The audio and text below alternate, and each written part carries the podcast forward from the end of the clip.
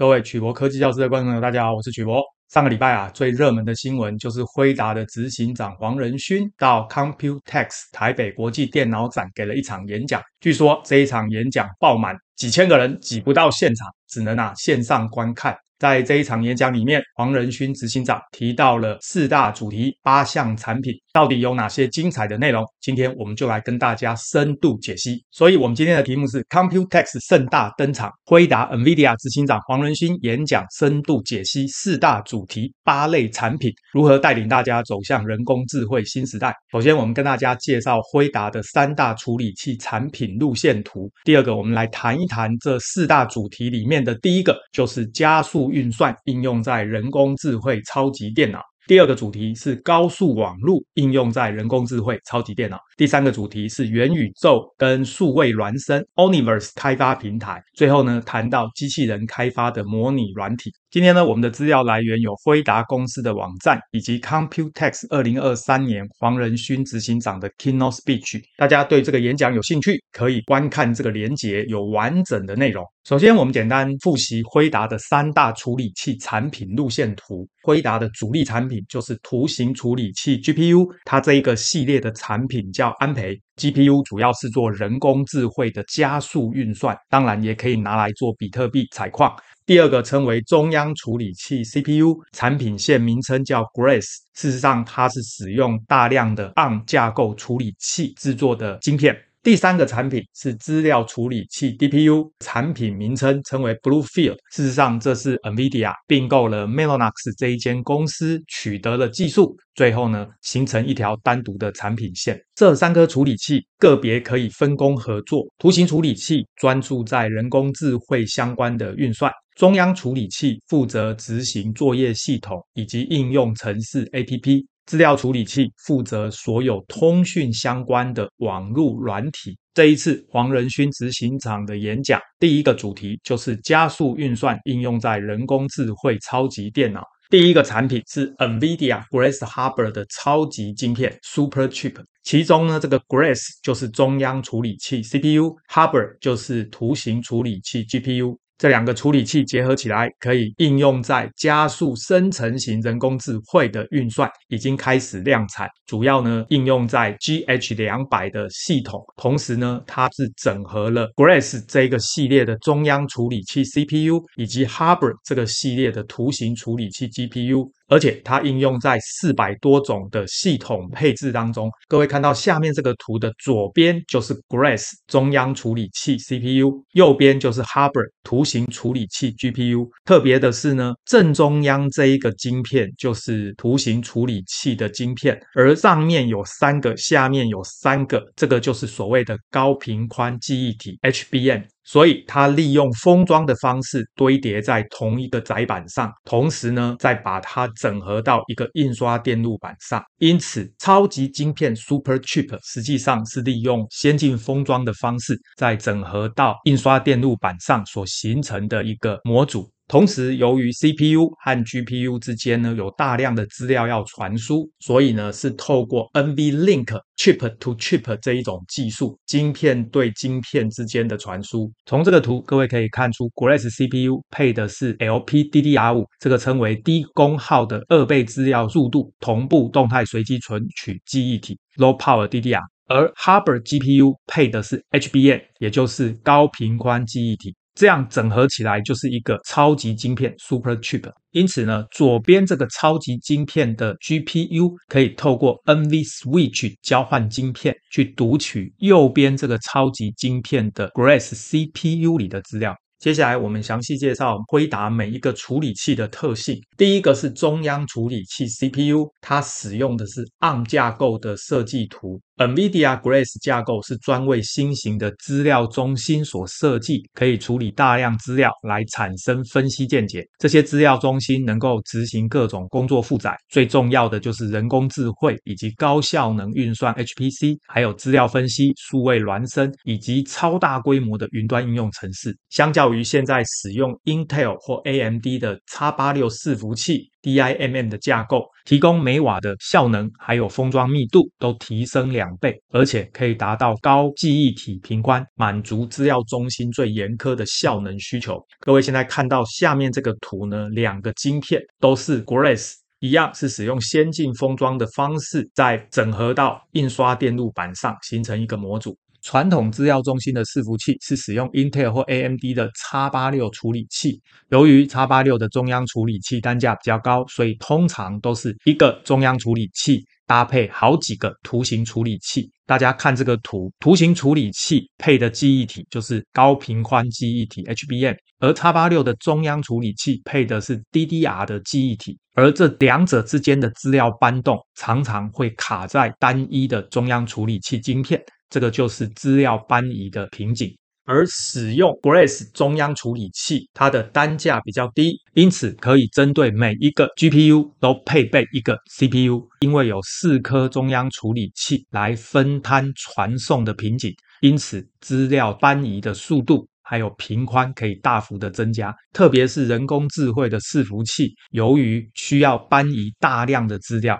因此使用 Grace 的架构是比较合适的做法。再来，我们介绍 NVIDIA 的图形处理器 GPU。NVIDIA Hopper 架构是利用专为加速人工智慧的模型训练而设计的变换引擎，称为 Transformer Engine，进一步可以提升张量 Tensor 核心的技术。Hopper Tensor 的核心可以运用在混合式浮点运算八位元跟浮点运算十六位元的精确度，大幅加速变换模型 Transformer former 的生成式人工智慧运算。各位记得这一次的。聊天机器人 ChatGPT 那个 T 就是 Transformer，称为变换模型。因此，NVIDIA Hopper 事实上就是专门设计来做生成式人工智慧运算的图形处理器。大家看到下面正中央这个就是 Hopper 图形处理器的晶片，上面这三个跟下面这三个就是高频宽记忆体 HBM，而这每一个 HBM 都垂直堆叠了好几个晶片。使用的就是 3D 的先进封装技术，再利用先进封装堆叠到导线载板上，最后再整合到印刷电路板上，形成一个模组。第二个产品是 NVIDIA 宣布推出 DGX GH200 的人工智慧超级电脑。这是一种全新级别的人工智慧超级电脑，将两百五十六个 Grace 的中央处理器 CPU 跟 Hopper 的图形处理器 GPU 整合起来的超级晶片 Super Chip，连接成一个超大型的超级电脑，也就是刚刚我们介绍的 Super Chip，总共用了两百五十六个，可以达到一个 extra flop 的运算速度，以及一点四四 Terabyte 的图形处理器记忆体。这样巨型的模组可以用来驱动生成式人工智慧、推荐系统和资料分析。这边帮大家复习一下：千叫做 Kilo，百万叫 Mega，十亿叫 Giga，一兆叫 Terra，一千兆叫做 Peta，百万兆叫 Exa。所以这一次的超级电脑运算能力高达一个 Exaflop，这个是非常高的运算速度。所以总共有 Grace Hopper Super Chip。八组连接三个 NVLink 的交换器，最后利用三十二个这样的系统整合起来，八乘以三十二，所以最后有两百五十六个 Grace Hopper 的 Super Chip 超级晶片，达到一个 XR Flops 的 Transformer Engine 变换模型引擎，以及一百四十四个 Terabyte 的 GPU 记忆体。形成下面这一个超级电脑。第二个大主题是高速网络应用在人工智慧超级电脑。第三个产品，NVIDIA 推出超大规模的生成式人工智慧打造的以太网络平台。大家知道，人工智慧的伺服器需要搬动大量的资料。因此呢，NVIDIA 推出 Spectrum X 网络平台，结合 NVIDIA 的 Spectrum 4、BlueField 3这个系列的资料处理器跟加速软体。NVIDIA 的 Spectrum X 是 NVIDIA 专为人工智慧打造，全球第一款频宽高达五十一个 Terabyte，经由台积电四纳米制程生产的以太网络交换器专用晶片。大家看下面这个照片，真的很夸张。我第一次看过有这么大的以太网络交换器。晶片，结合了 BlueField 三的资料处理器 DPU 以及 LinkX 的光学收发器，来建构适合人工智慧云端环境运行的网络。这个 Spectrum Four 的以太网络交换晶片是由台积电四纳米的制程生产，而且高达一千亿个电晶体。这里我简单介绍一下资料处理器 DPU，NVIDIA 的 BlueField 资料处理器主要是现代资料中心和超级运算基础架构所需要的网络功能晶片，它主要是卸载、加速跟分离多种先进的网络，从原来的中央处理器卸载搬移到资料处理器来运算，可以进行储存空间。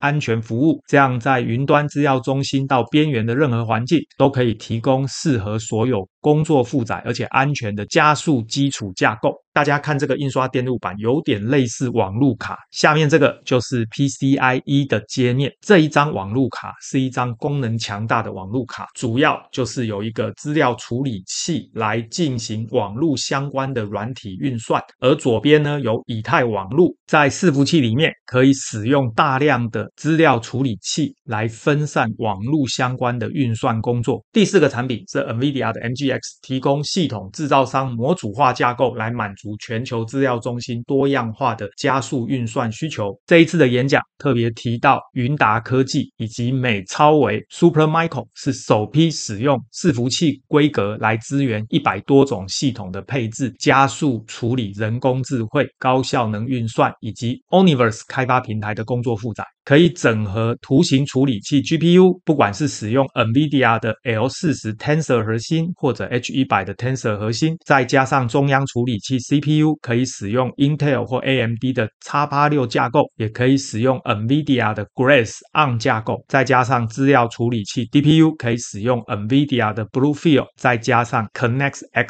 Seven。使用这样的方案可以满足人工智慧的资料中心需求。这一次演讲的第三个主题谈到元宇宙与数位孪生 Oniverse 的仿真模拟平台。所谓的数位孪生，就是在虚拟的世界里面建构一个跟实体世界完全一样的。虚拟空间，同时把真实世界所有的数据，包含感测器的、包含人工输入的，以及 AR、VR 扩增实境、虚拟实境相关的数据，全部上传到虚拟空间的 Digital Twin 数位孪生，透过电脑辅助设计。使用应用程式界面或者是相关的资料，在真实世界可以操作或者建立，而在虚拟世界就可以进行设计或者模拟。所以这一次介绍的第五个产品，就是全球电子制造业的业者可以使用 NVIDIA 的生成式人工智慧以及 oniverse 平台来打造先进的数位化工厂，包含富士康工业互联、宜鼎国际、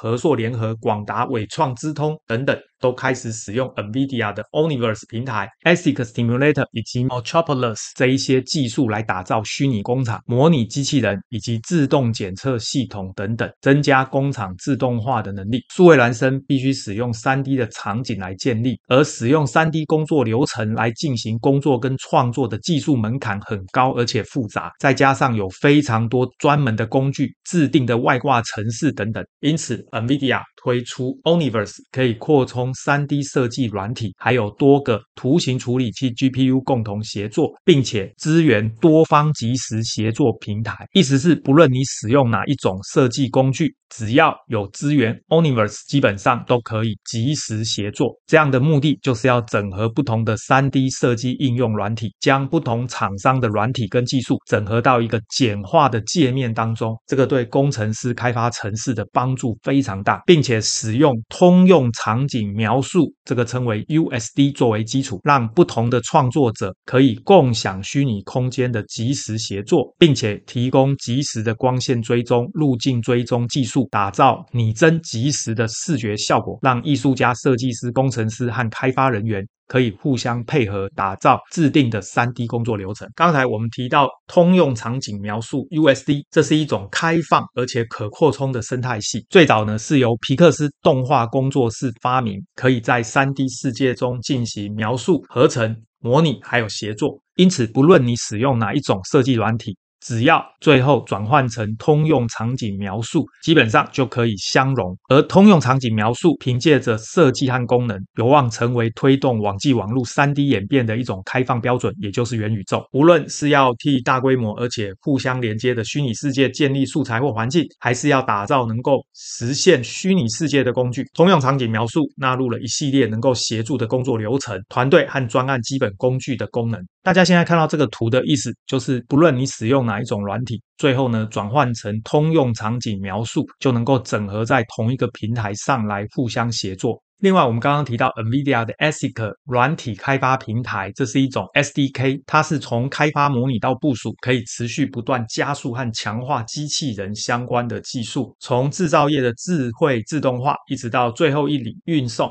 因为现在机器人在日常生活中变得越来越普遍。而工业用或者商业用的机器人开发可能非常复杂耗时，又具有挑战性，而且非常昂贵，同时也会面临各种使用案例或者情境这一类非结构化的环境。因此，NVIDIA 的 ASIC 机器人平台可以透过端点对端点的方案来解决这些挑战，降低成本，简化开发流程，加速上市时间。所以，NVIDIA 的 ASIC 软体开发平台是针对机器人的人工智慧训练、模拟、开发以及部署。可以应用在不同的机器人场景，并且整合生态系里面的感测器、人工智慧以及机器人软体、机器人的运算系统的软体，以及甚至是车队管理。而刚才提到的 NVIDIA Metropolis，它是一种影像分析应用软体框架，它主要是协助开发人员的一种工具，也是协助合作伙伴生态系可以结合视觉资料和人工智慧，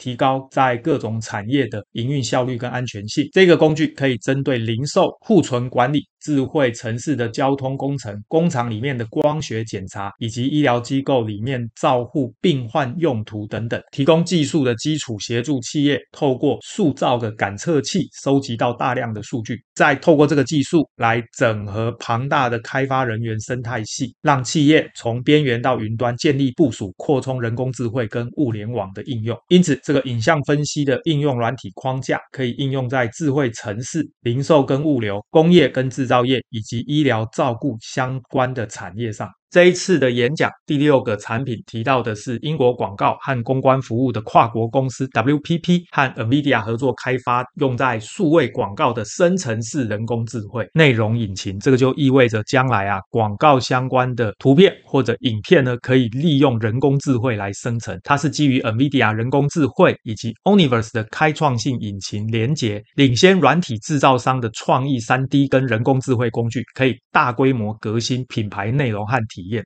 大家看到下面这个广告用的图片呢，实际上只要输入右上角这样的文字，经由生成式人工智慧。电脑就会自动生成下面的图片，这个当然可以为广告公司设计图片或影片节省大量的时间跟资源。这一次第四个主题是机器人开发模拟软体，第七个产品是达明机器人选择在 Omniverse 上使用 NVIDIA 的 ASIC Simulator 来最佳化他们的光学自动检测 AOI，运用本机或者云端的 NVIDIA ASIC Simulator 就可以建立逼真而且符合真实物理情况的环境。来开发跟测试机器人作业的各种层面。同时，演讲也提到，台湾某一家协作机器人的创新业者也运用 oniverse 上面的 ASIC Simulator，将基于机器人检测的速度提高二十 percent，这样可以提高电子制造业产品的品质。接下来有一段影片来介绍 ASIC Simulator。Built on NVIDIA's Omniverse platform, Isaac Sim combines immersive,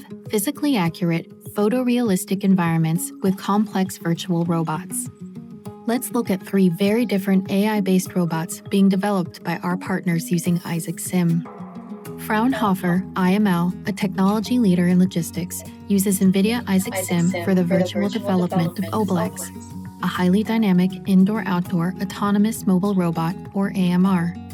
After importing over 5,400 parts from CAD and rigging with Omniverse physics, the virtual robot moves just as deftly in simulation as it does in the real world. This not only accelerates virtual development, but also enables scaling to larger scenarios. 这一次演讲的第八个产品就是 NVIDIA 推出 ASIC AMR。所谓的 AMR 称为自主式移动机器人，事实上它就是在工厂里面呢可以自动搬运货物的机器人，让移动机器人拥有先进的自主行动能力。ASIC AMR 将开放客户抢先体验，同时它采用 Nova Orin 的架构，参考机器人也开放客户评估。接下来这一段影片就介绍 NVIDIA 的 ASIC AMR。But mapping doesn't account for everything in these highly dynamic environments, where people and machines are constantly in motion.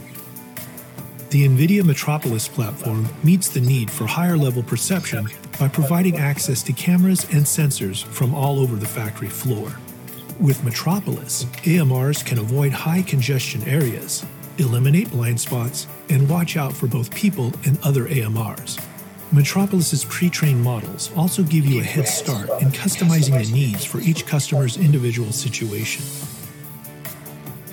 With billions of possible paths a fleet of AMRs can take to complete a task, route optimization is critical for improving efficiency. 今天呢，我们就很简短的介绍了这一次 Amidia 的执行长黄仁勋在 Computex 介绍的四大主题、八大产品详细的内容。当然，这样的内容确实有点困难，我相信呢，对于初学的人会觉得很难理解。大家可以多花一点时间看我们之前介绍过 NVIDIA 相关的产品，这样呢就比较容易上手。我们今天的节目到这边，大家对于黄仁勋执行长这一次的演讲内容以及 NVIDIA 的产品有任何问题，欢迎发表在影片的下方，我们再来讨论。谢谢大家，晚安，拜拜。